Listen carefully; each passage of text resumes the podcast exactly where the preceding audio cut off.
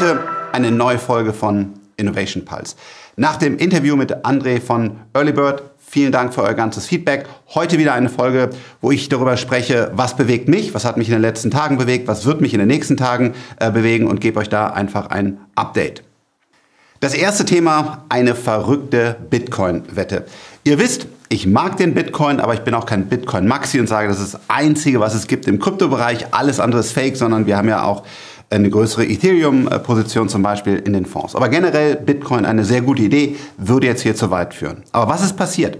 Der ehemalige Coinbase-CTO, also jemand, der eigentlich wirklich Ahnung von der Materie äh, haben sollte, hat mit zwei Millionen US-Dollar darauf gewettet, dass der Bitcoin-Kurs zum 17. Juni 23 auf mindestens eine Million US-Dollar steigen wird. Was steht meiner Meinung nach dahinter? Ähm, es ist sicherlich irgendwo ein Marketing-Coup, weil dass der Bitcoin-Kurs, der ähm, auf eine Million Dollar in so kurzer Zeit steigt, ist einfach sehr, sehr unwahrscheinlich. Wir haben eine Inflation. Er geht davon aus, eine Hyperinflation, also eine sehr, sehr stark exponentiell wachsende Inflation. Alle Zahlen, Daten, Fakten, die wir bekommen, Inflation ist sehr, sehr schwer vorherzusagen, zeigen das nicht. Also wir, wir gehen nicht von einer äh, Hyperinflation aus und wir glauben auch, dass es mehr ein Marketing-Gag. Er selber hat sehr, sehr viele Bitcoin und alleine, wenn dann diese Story wieder aufgenommen wird und er durch den Kurs so ein bisschen anheizt, hat er wahrscheinlich schon wieder sehr, sehr viel Gewinn damit gemacht. Also tolle Marketing-Story. Bitte, bitte nicht jetzt deswegen Bitcoin kaufen. Man kann Bitcoin kaufen, da gibt es Gründe dafür, es gibt Gründe dagegen, aber bitte nicht äh, wegen dieser Wette ähm, jetzt schnell Bitcoin kaufen. Er hat da, glaube ich, einen größeren Marketingplan dahinter und äh, das würde nicht zu eurem Depot passen. Ja, dann wirklich äh, super interessant aus ganz vielen Aspekten. Äh, der TikTok-CEO Show hat vor dem Kongress gesprochen. Er musste das, er wollte das nicht, weil äh, TikTok sehr, sehr stark wird. Ich glaube, 150 Millionen oder noch mehr User jetzt auf der Plattform nur aus den USA. Und die haben Angst, auch teilweise zu Recht, ähm, dass hier TikTok Zugriff auf amerikanische ähm, Daten bekommt. Ja, das ist ein äh, komplexes Thema, weil ähm, ja, ich glaube schon, dass da teilweise Daten sicherlich abwandern. Wie viele genau welche, kann ich nicht sagen. Aber wenn man sich anschaut, wie gehen die anderen Großen, also zum Beispiel ähm, ein Meter äh, mit den Daten um, ähm, dann ist das wahrscheinlich nicht viel besser. Klar, in chinesischer Hand noch schwieriger für die Amerikaner. Ähm, ich habe dazu keine Meinung. Macht euch selber ein Bild, ob ihr dann TikTok noch verwenden wollt oder nicht, wovon ihr ausgehen müsst. Ich finde aber auch bei anderen äh, Social-Media-Netzwerken eure Daten werden verwendet. Landen die nur bei dem Unternehmen, landen die bei Partner, landen die sogar bei Regierungen. Ganz ehrlich, darauf solltet ihr euch einfach nicht verlassen, äh, sondern alles, was man auf Social Media macht, kann in der einen oder anderen Art und Weise zugegriffen werden, verwertet werden. Also das solltet ihr einfach bei jedem äh, Social Media Netzwerk betrachten. Für mich war das super interessante, wie gehen die Politiker jetzt vor? Was, was fragen sie ihn? Und einfach mal, damit ihr mal einen Eindruck habt, ähm, hier zwei kurze Clips. We do not promote or remove content at the request of the, the Chinese government. The question and is, we will replace.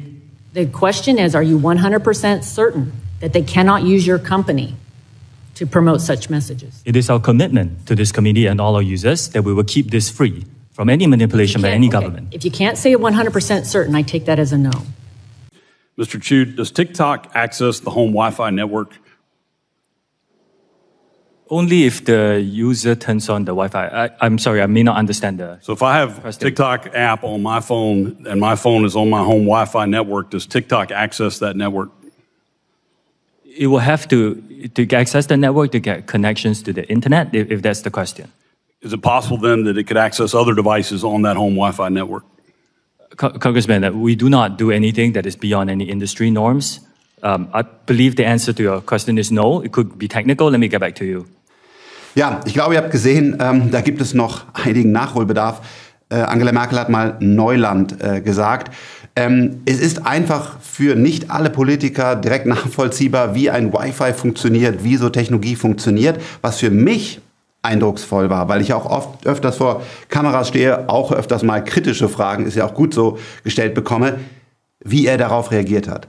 Er wurde stundenlang wirklich gegrillt. Man kann es nicht anders nennen. Ich fand es auch nicht in Ordnung. Es war wirklich eine sehr, sehr, ja, schon wirklich progressive Stimmung. Immer jetzt sagen Sie ja oder nein. Ähm, aber er ist so ruhig geblieben und er hat die Fragen alle gut beantwortet. Das Mediatraining, was er vorher bekommen hat und natürlich auch das Talent, was er hat, ruhig zu bleiben, immer wieder freundlich rüberzukommen, ist enorm. Und das Ergebnis ist, seine Followerzahl ist explodiert. Er ist bekannter und vor allem beliebter als vorher. Also hat er wirklich, wirklich einen, einen guten Job gemacht. Ähm, wird jetzt TikTok in den USA verboten? Ich weiß es nicht. Solltet ihr TikTok verwenden oder nicht?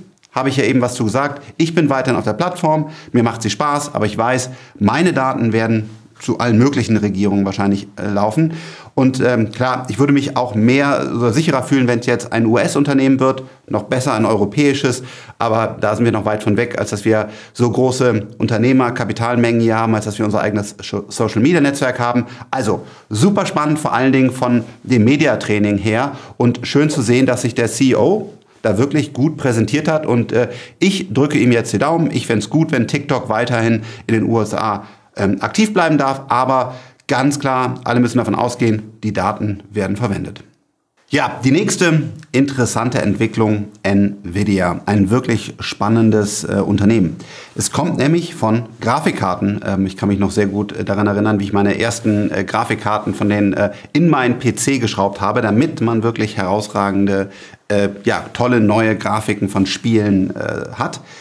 Dann kam Krypto und Krypto sowohl die Bitcoin als auch die Ethereum, das Netzwerk, hat auf Proof of Work äh, gearbeitet. Das heißt, man braucht eine Menge Rechenkapazität, um Teil dieses Netzwerks äh, zu werden. Und äh, das hat dann wiederum einen großen Hype ausgelöst. Also natürlich Krypto, Proof of Work, man braucht immer mehr Rechenpower. Und Nvidia hat hier Chips geliefert, die für möglichst wenig Energie möglichst viel Crunching äh, geliefert haben. Also damit konnte man dann Teil dieses Netzwerks sein, Coins bekommen und so weiter. Das führt jetzt hier zu weit. Aber es waren die idealen Chips, um genau an diesem Wachstum äh, von Krypto-Netzwerken teilzuhaben. Es wurde sogar so stark, dass die Karten so vom Markt gezogen wurden, weil es sich so sehr gelohnt hat, damit zu meinen, ähm, dass man gar keine mehr bekommen hat, um damit zu spielen. Deswegen hat Nvidia eigene Grafikkarten auf den Markt gebracht, die exakt so konfiguriert waren, dass sie eben nicht fürs Mining eingesetzt werden konnten, damit überhaupt noch ähm, die Gaming-Community Karten bekommen hat. Das ist nämlich wichtig, denn wenn Nvidia einmal nicht mehr der führende Chip ist, dann optimieren die Entwickler nicht mehr darauf und so weiter. Also wirklich spannend. So, und jetzt gab es erstmal äh, ja eine Downside von, von, von Nvidia, weil das große Ethereum-Netzwerk hat zu Proof of Stake gewechselt. Erfolgreich, was uns auch sehr freut. Aber damit braucht man zumindest in diesem Netzwerk deutlich weniger Karten und auch der Wachstum generell auch vom Bitcoin, von der Hashrate, vom Mining, ist nicht mehr so stark gewesen. Es wächst noch, auch die Hashrate entwickelt sich gut, aber es war nicht mehr das explosive Wachstum. Und jetzt kommt das eigentliche Game von Nvidia, nämlich KI. Diese Chips sind auch für zum Beispiel äh, ChatGPT und auch andere neuartige ähm, AI-Anwendungen einfach die besten, weil sie funktionieren am effizientesten. Teilweise sind es sogar aktuell Chips, die Dinge können, die andere noch nicht können. Und äh, das ist wirklich eine entspannende Entwicklung von diesem Unternehmen, von Grafikkarten, dann zu Mining, was gar nicht so cool war eigentlich, dann wieder zu Problemen geführt hat und jetzt in dieser erstmal langfristigen finalen KI-Umgebung, äh, wo sie sehr, sehr stark wachsen werden. Der CEO hat einem meiner Meinung nach eine wirklich herausragende Keynote gegeben. Ähm, wir verlinken uns, verlinken euch unten einen Supercut davon, also eine Kurzversion. Ihr findet natürlich auf YouTube und Co. Äh, die lange Version. Und was er gemacht hat, ist nochmal für mich sehr gut erklärt, was kommt da jetzt alles. Das ist gar nicht alles Nvidia, was er präsentiert hat, ähm, aber er hat gesagt, wir empowern das. Und was ich für euch und für mich spannend fand, war, dass man quasi in sehr kurzer Zeit mal zusammengefasst hat, was wird jetzt alles ermöglicht. Es ist natürlich das, was ihr kennt, ChatGPT. Aber es sind auch so Dinge wie zum Beispiel, dass jetzt meine, meine Gesichtsmimik, die ich hier gerade mache, dass man die wirklich komplett scannen kann und dann sagen kann, jetzt spreche ich ja Deutsch zu euch, also gebe ich meine deutsche Sprache, die erkannt wird, in dann wieder Sprache erkannt wird, gebe ich in Übersetzungstool. Das gibt dann wieder ein String, eine Zeichenkette zurück, quasi wie es Englisch, aber das dann wird in eine Mimik verwandelt von meinem Gesicht. So now I will talk in English to you. Und damit kann man in sehr, sehr kurzer Zeit und noch besserer Qualität als bei den simultanen Übersetzern jeden Netflix, Hollywood, was immer, äh, große Produktion in Echtzeit auf alle Märkte bringen. Das ist eine, das ist eine Revolution für die, für die Industrie. Ja? Es geht darum, äh, wie kann man Logistik optimieren, das, das zeigen sie. Also wie kann man ähm, mit künstlicher Intelligenz ausrechnen, wie man Lager besser optimiert und so weiter. Also ganz viel spannende Themen äh, in dieser Präsentation. Ja, äh, nicht alles hätte unbedingt Nvidia zeigen müssen. Das ist schon sehr, sehr gutes Marketing auch, weil klar, sie liefern einen Baustein, aber nicht die ganze Lösung. Für euch, für mich, glaube ich, ist es eine echt coole äh, Zusammenfassung, was gerade alles möglich ist. Und Nvidia ist wirklich eine, eine super spannende, super spannende Firma. Jetzt mag der eine oder andere fragen, ist denn CNX denn auch Nvidia ähm, investiert? Und da ist die Antwort nein, weil ähm, wir hier uns an dieser Stelle anders positionieren. Also Nvidia ist ja ein sehr großes Unternehmen, das war immer noch relativ gut am Markt gepriced, tradet auch jetzt auf ähm, ja, sehr, sehr hohen Multiples, das kann man, kann man immer verschieden sehen, aber ist auf jeden Fall nicht so attraktiv bewertet wie andere Unternehmen, die auch sehr stark äh, wachsen. Wir haben dort andere, kleinere Schaufelhersteller, wie wir das nennen, also nicht quasi die, die Endlösung künstliche Intelligenz, sondern Player wie Nvidia, die dann Chips Algorithmen und so weiter äh, liefern äh, im Portfolio. Findet ihr alles auf äh, cnxdna.com. Ist natürlich auch in keinster Weise weder Nvidia noch die anderen eine Anlageempfehlung. Aber ich fand das Unternehmen einfach spannend. Ich fand die Keynote spannend. Wenn ihr Bock habt, schaut doch mal rein. Ja, und dann das äh, super spannende kam ja schon so ein bisschen rüber, zum Beispiel in dem letzten Podcast, den ich hier auch wirklich nochmal empfehle mit André von Early Bird auch sein Newsletter hier nochmal ähm, äh, empfohlen, denn er spricht darüber, wie kann man Daten und KI in der Venture Capital Industrie verwenden. Natürlich auch für uns das Thema. Was ändert sich hier? Was ändert sich bei Freigeist, bei CNX-DNA, bei den Mediensachen, wie zum Beispiel diesen äh, Podcast, den wir jetzt gerade aufnehmen? Und ganz offen, wir müssen lernen. Ja? Es sind einfach so viele neue Tools, die auf einmal jetzt den Durchbruch haben.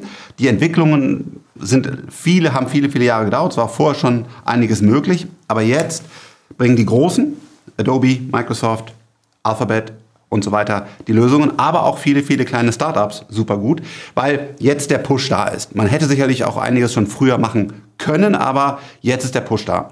Was tun wir? Wir sind zum Beispiel in einem Media-Team rangegangen und haben gesagt, gar nicht, welche Tools gibt es, sondern welche Aufgaben macht ihr? Also beantwortet ihr Interviews, nehmt ihr äh, Filme auf, schreibt ihr Texte, machen wir Marketing, was auch immer. Um dann nochmal diese, diese Aufgaben, die man jeden Tag macht, bewusst runterzuschreiben und dann zu fragen, kann das die KI für mich machen? Das ist also die Hausaufgabe, die jetzt hier durch alle Teams läuft.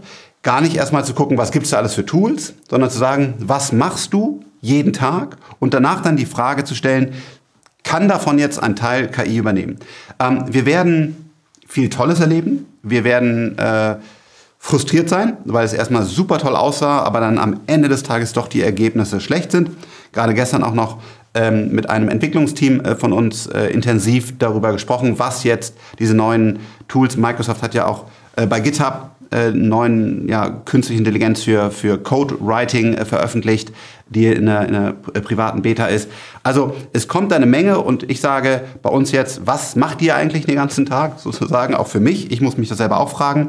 Und wo könnte gefühlt eine KI helfen? Und dann suchen wir die Tools. Und äh, ja, wenn ihr äh, Tools seht, die euren Alltag wirklich konkret verbessern. Also nicht Dinge, wo sagen, hey, guck mal, jetzt kannst du damit irgendwas, das ist total crazy. Ganz viel crazy und erstmal Entertaining Tools haben wir ganz viele gesehen. Wenn ihr konkrete Dinge habt, die eure Arbeit wirklich äh, verbessert haben, wo ihr auf einmal vier Hände bekommen habt, zwei Köpfe noch besser, ähm, lasst es mich gerne in den Kommentaren wissen. Wir sind auf dem Weg. Wir werden sicherlich auch ähm, ziemlich sicher einen größeren äh, Artikel oder auch ständig euch auf dem Laufenden halten. Also äh, wenn wir was Gutes gefunden haben, wenn wir hier unsere Arbeitsweisen ändern, ähm, dann, äh, ja, dann berichten wir darüber. Zum Beispiel aktuell äh, versuchen wir äh, über Synthesia oder andere äh, mich zu klonen, damit ich hier nicht mehr äh, sprechen muss. Aber es muss natürlich auch gut sein. Einfach da sehen wir, wie weit wir da kommen. Aber das wäre auch eins, äh, wo man den Frank gut ersetzen könnte, indem einfach gute Inhalte da mit meiner Person transferiert werden. Also ähm, wenn das erste virtuelle Video kommt, markieren wir das natürlich, wenn es dann überhaupt soweit ist.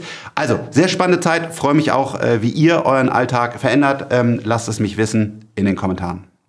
Nächstes Thema, ähm, glücklicherweise nicht mehr ganz so aktuell, äh, ist die Bankenkrise. Wir hatten das ja mit äh, der Silicon Valley Bank, SVB, ganz wichtiger Baustein der Startup-Szene. Auch wir, unsere Startups und auch die Publics-Unternehmen, äh, hatte ich ja zu berichtet, hatten dort wirklich äh, sehr viel Geld liegen. Äh, dann die Credit Suisse, ähm, ja, ein Traditionsunternehmen. Ähm, Glücklicherweise haben beide äh, neue Käufer, also neue Eigentümer äh, gefunden und es ist wichtig, kein einziger Euro, kein einziger Dollar ist verloren gegangen. Ähm, es wurde dann also quasi abgesichert, was ich auch gut finde. Es wurde aber nicht äh, irgendwelche Shareholder oder irgendwelche Leute, die, die den Banken Geld äh, geliehen hatten, also Bonds, die sind verfallen, die sind quasi ähm, wertefrei und ähm, aber das Geld war sicher und ich glaube, das war genau das Richtige, was die Politik da getan hat. Meine persönliche Einschätzung, das hier ist auch keine, keine Beratung zu Banken, aber meine persönliche Einschätzung, ähm, wir sehen hier nicht jetzt mehr Banken umfallen. Auch die Deutsche Bank ähm, war ja mal ganz kurz vor den letzten Tagen das Gerücht, oh, schafft die das, ist sie stabil? Ähm, also ich, ich, bin kein Deutsche Bank-Experte, ähm, aber ich sehe nicht, und ich spreche halt mit Leuten, die wirklich äh, da auch, glaube ich, äh, Insights haben und, und dann auch eine feste Meinung zu haben. Aktuell kenne ich keinen Experten, dem ich vertraue, der sagt, Frank, ähm, bereite dich darauf vor, äh, die Banken fallen. Es wird sicherlich einige lokale Banken geben, die immer mal wieder unter Stress kommen, äh, dann vielleicht auch, auch übernommen werden. Vielleicht wird auch sogar mal in einer ganz kleinen Bank, in einer, in einer Digitalbank oder in einer kryptospezialisierten Bank, äh, gerade auch wenn sie nicht reguliert ist, werden auch Coins, Euros und Dollars verloren gehen. Aber insgesamt im Großen ist meine persönliche Einschätzung, ähm, dass unser Bankensystem stabil ist. Natürlich, schaut euch an, ähm, wie ist die Einlagensicherung? Ähm, was ist Sondervermögen? Auch ganz wichtig, wenn ihr dann zum Beispiel Aktien oder andere Dinge haltet. Die sind dann nicht in dem Vermögen der Bank.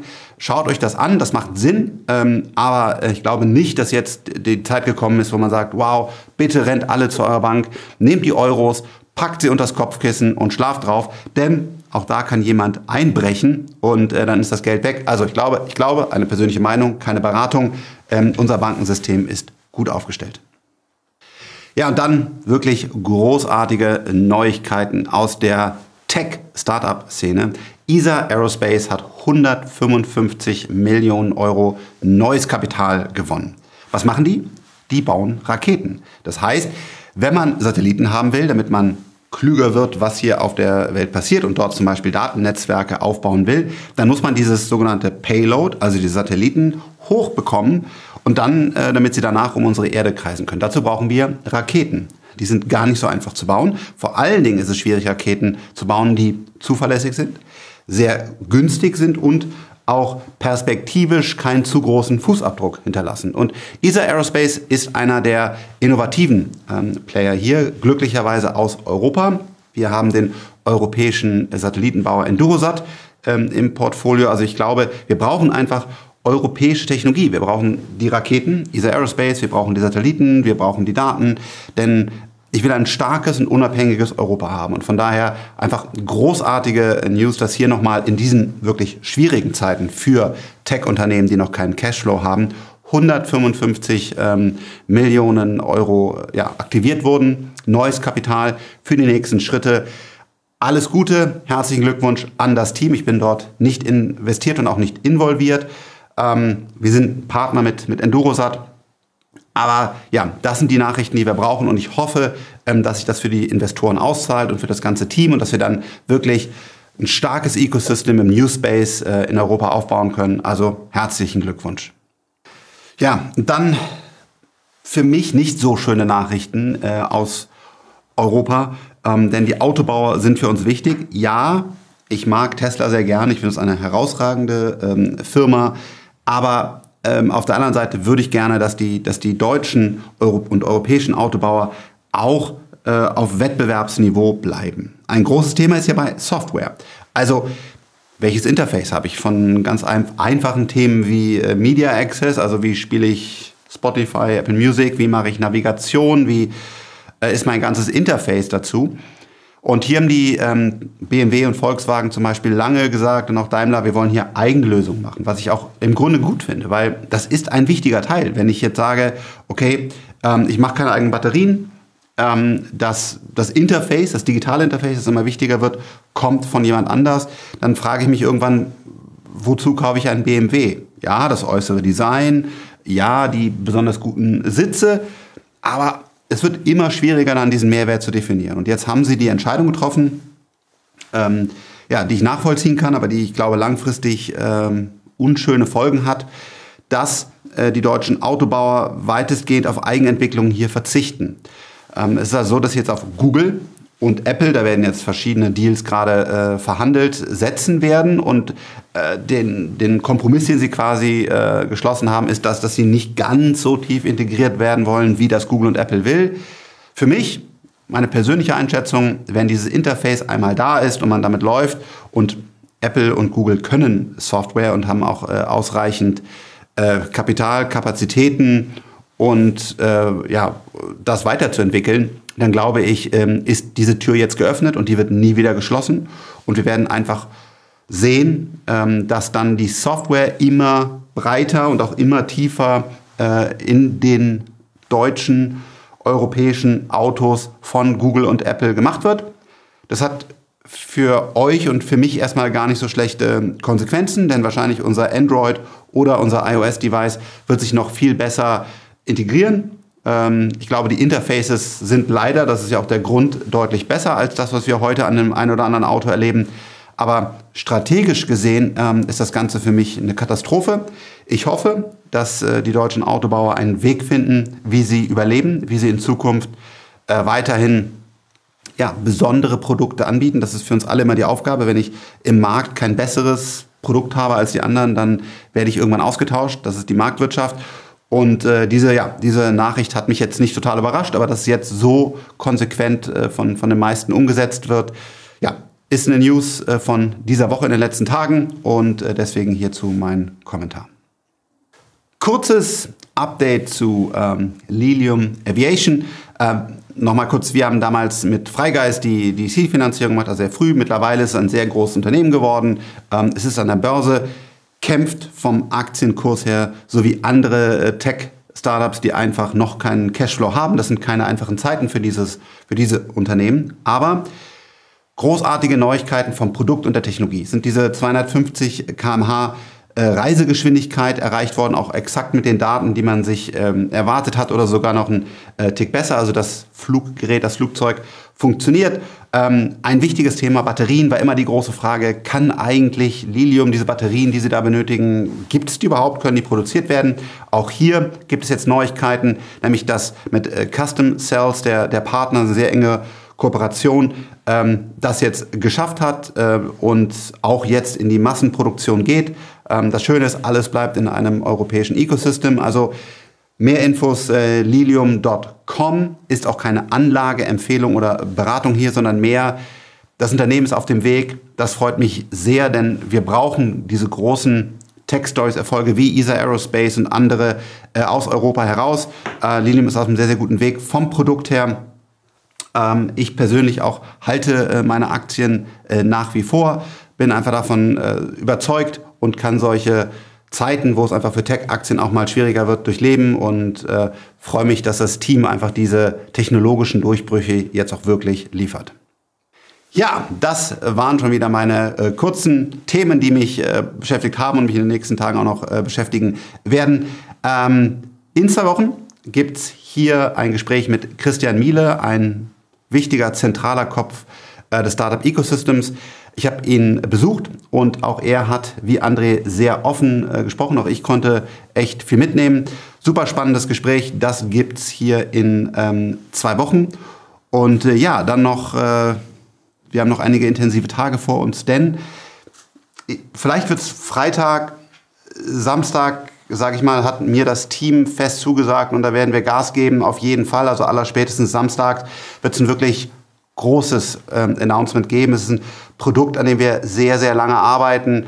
Ähm, ihr alle werdet es verwenden können. Also wir hoffen Freitag, vielleicht Samstag. Ähm, folgt gerne auf Social Media, dann werden wir es vorstellen. Es ist wirklich ein Knaller. Ähm, Freitag, Samstag mal sehen, werden lange Nächte wieder, aber dann gibt es ein neues Produkt. Das war's, bis bald. Ciao, ciao.